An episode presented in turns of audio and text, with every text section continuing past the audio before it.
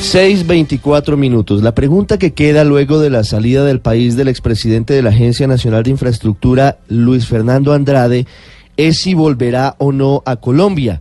Hoy no tiene impedimento alguno para estar en Estados Unidos. De hecho, como lo hemos venido diciendo, él es ciudadano norteamericano. Y desde hace más de un año, su esposa inició un lobby diplomático y político de muy importante nivel que le ha llevado a que su caso sea retomado no solamente por medios de comunicación especializados en temas económicos, sino también para que la Embajada de Estados Unidos en Colombia y el Departamento de Estado decidan acompañarlo en el juicio que se adelanta en su contra por posibles irregularidades en la contratación del otro sí, de la vía Ocaña Gamarra. Todo esto dentro de la Ruta del Sol en su segundo tramo. Andrade ayer le confirmó a Blue Radio que salió del país con el fin de pasar vacaciones con familia y amigos en los Estados Unidos, que teme por su seguridad y que justamente buscando eso está fuera del país, pero a renglón seguido dijo que como lo ha hecho en los últimos dos años, estará compareciendo de manera permanente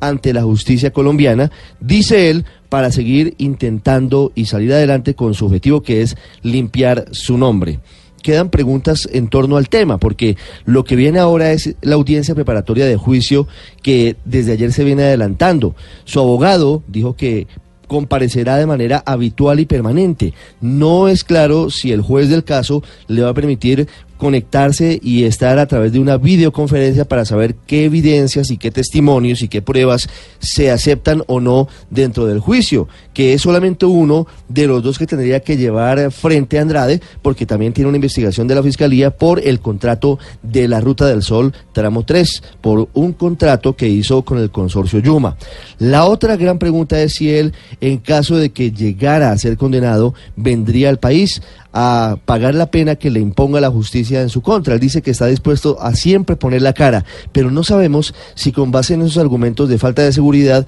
estaría todavía decidiendo si viene o no a Colombia. Y un punto determinante y que todavía no es claro. Andrade en Estados Unidos tendrá la posibilidad de entregar información más clara, más directa al Departamento de Justicia sobre el contrato de Ruta del Sol Tramo 2. Hay que recordar que la semana pasada el Departamento de Justicia de ese país empezó investigaciones o confirmó que adelanta un caso que fue revelado por el Grupo Aval, teniendo en cuenta que cotiza en bolsa y esa es una información relevante.